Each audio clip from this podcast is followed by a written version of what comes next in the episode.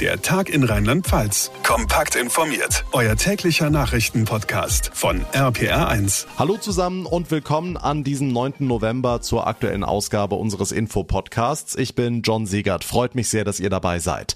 Würde es sich bei der Corona-Inzidenz um einen Aktienkurs handeln, dann könnten wir uns seit Tagen über steigende Zahlen und damit auch fette Gewinne freuen. Nur leider reden wir hier immer noch von einem gefährlichen Virus, das sich weiter stark in Deutschland ausbreitet. Das Robert Koch Institut hat heute schon wieder einen neuen Höchstwert gemeldet. Wie die Politik auf diese Entwicklung reagiert, was das für den Karneval in Köln ab übermorgen bedeutet, dann ist ja der 11.11. .11.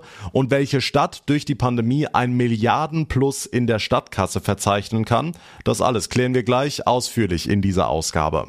Außerdem stellen wir euch den neuen Bußgeldkatalog vor, der ab heute gilt und deutlich höhere Strafen vorsieht.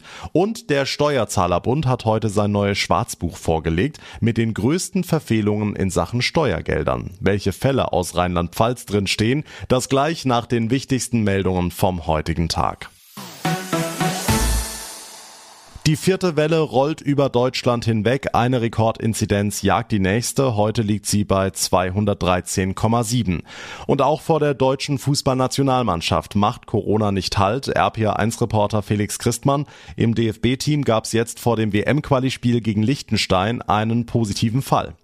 Ja, genau. Niklas Süle, der Bayern-Verteidiger, hat sich mit Corona infiziert und das trotz Impfung. Deshalb musste er auch mittlerweile das Teamhotel in Wolfsburg verlassen und auch vier weitere Spieler, nämlich Adeyemi, Musiala, Gnabry und der ungeimpfte Kimmich mussten abreisen, weil sie mit Süle im Flieger saßen und somit Personen in der Kontaktkategorie 1 sind. So schreiben es zumindest aktuell die Gesundheitsämter vor.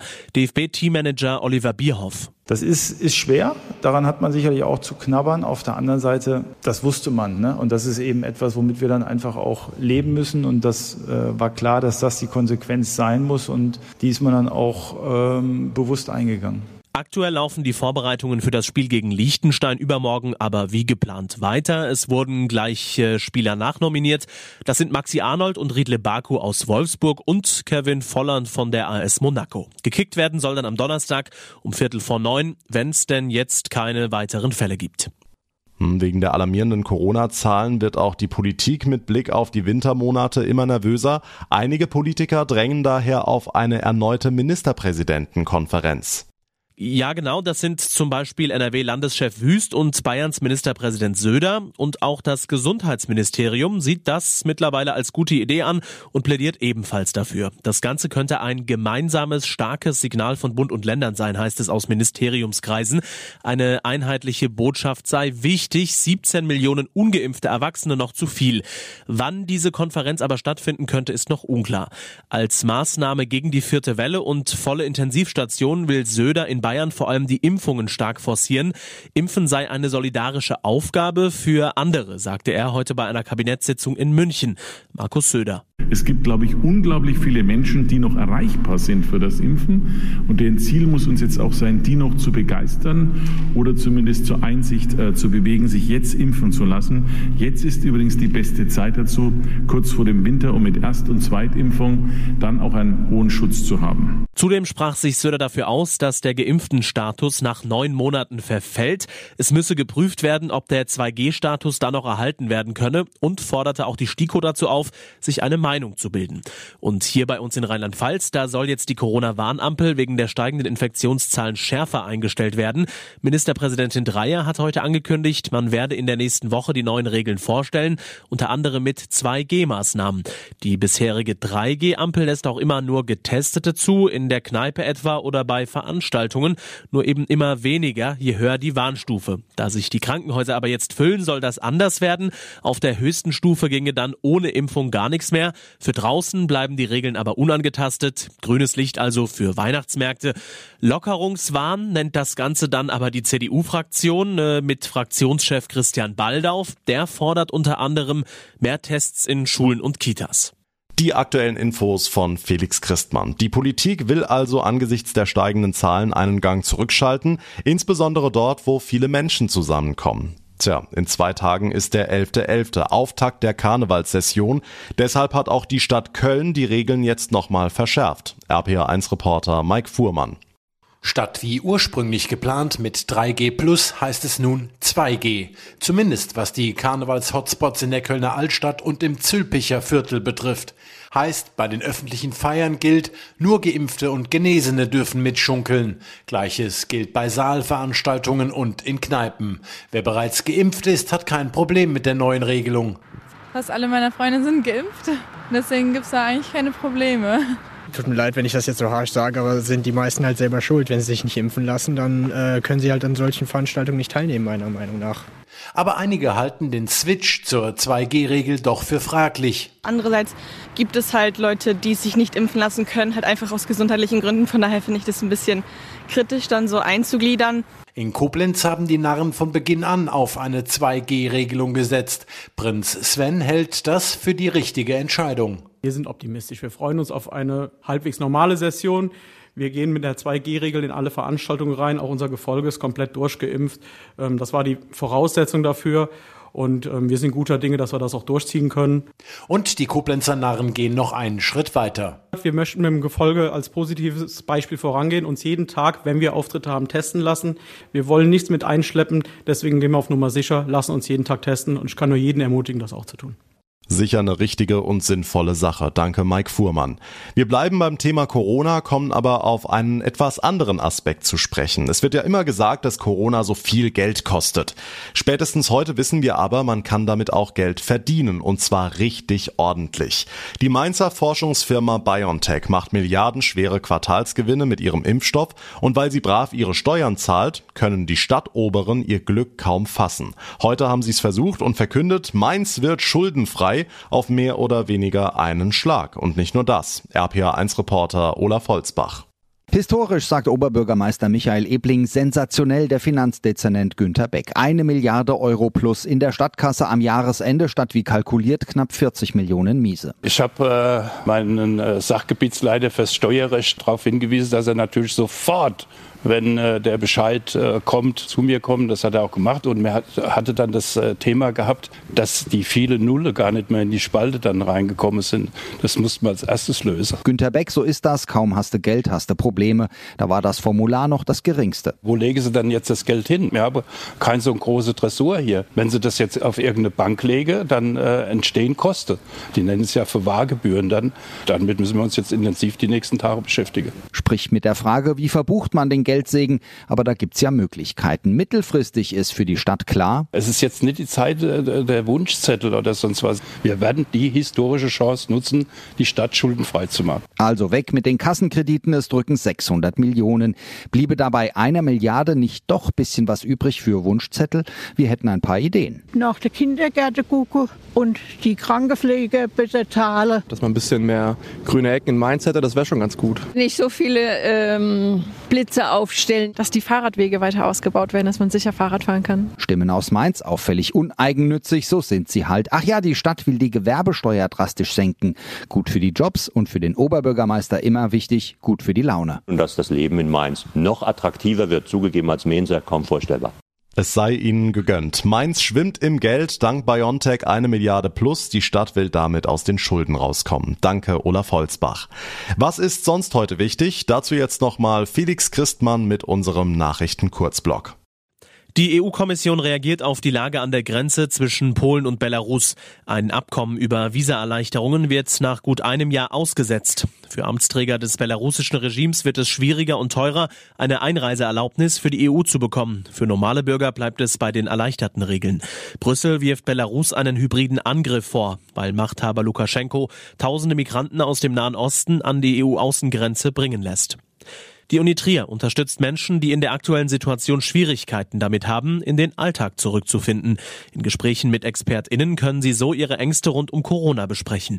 Projektleiter Wolfgang Lutz zieht zum Start ein positives Fazit. Also es sind überwiegend Studierende, das war auch unser Ziel. Das ist, ähm, ja, würde ich sagen, 80, 90 Prozent äh, derjenigen, die sich, die sich anmelden. Und äh, insgesamt ist es schon, schon eine ganz gute Nachfrage. Ja, es haben sich etwa 20 bis 30 Personen gemeldet Und, aber das ist ja auch ein Angebot, hat eigentlich auch erst gestartet.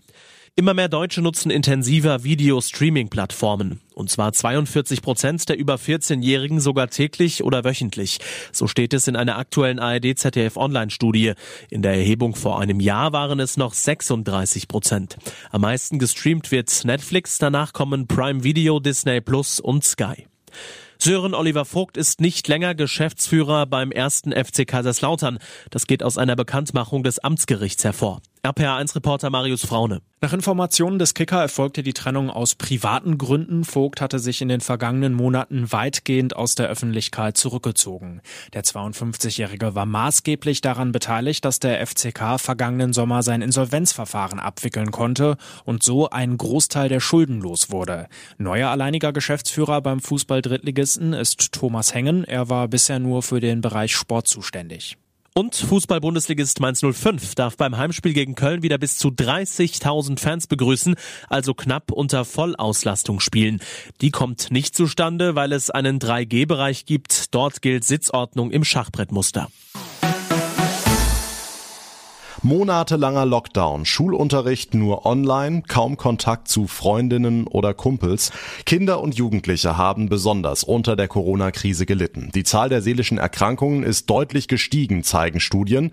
Da passt es gut, dass die Unimedizin in Mainz jetzt eine ganz neue Station speziell für Kinder und Jugendliche eröffnet hat. RPA1-Reporterin Maike Korn, was steckt hinter der Kinderpsychosomatik, wie sie richtig heißt? Genau, dabei geht es um Erkrankungen, die sich rein körperlich nicht erklären lassen. Also Organe, Nervensystem sind okay, die Betroffenen haben trotzdem schlimme Probleme, Schmerzen, Anfälle oder können plötzlich nicht mehr sehen. Für die meisten beginnt dann die Rennerei. Man hat dann zum Beispiel die Diagnostik gemacht, hat festgestellt, da ist nichts, dann hat man in die Psychiatrie verwiesen oder zum Niedergelassenen. Dann hat man gemerkt, ja, die halten aber an ihrer Erkrankung oder ihrem Modell fest. Da ging das oft dann so hin und her. Professor Dr. Huss, der Leiter der neuen Station, die bis zu 20 Betten hat und den großen Vorteil, dass die Fachbereiche hier an einem Ort zusammenarbeiten. Okay, ich habe es eben schon angesprochen. Es gibt immer mehr seelisch kranke Kinder und Jugendliche.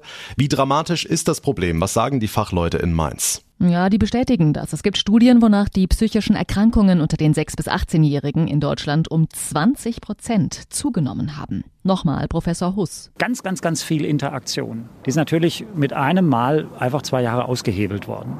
Das ist jetzt keine Katastrophe, das wird sich auch wieder regulieren.